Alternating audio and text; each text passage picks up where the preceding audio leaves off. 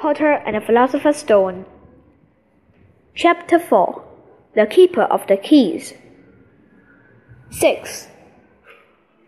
There was a silence inside the hut. Only the sea and the whistling wind could be heard. I'm a what? gasped Harry. A wizard, of course, said Hagrid, sitting back down on the sofa, which groaned and sank even lower. And a something good, I say. Once you've been trained up a bit. With a mum and dad like yours, what else would you be? And reckon it's about time you read your letter.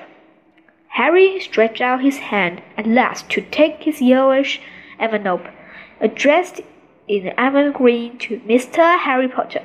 The floor, hut on the rock, the sea. He pulled out the letter and read.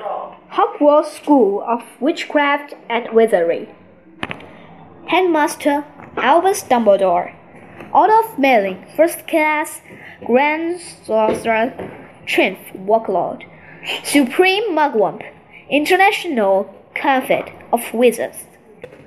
Dear Mr. Potter, we are pleased to inform you that you have a place at Hogwarts School of Wizardcraft and Wizardry. Please find and acknowledge a list of all necessary books and equipment. Term begin on September 1st. We await you out by no later than July 31.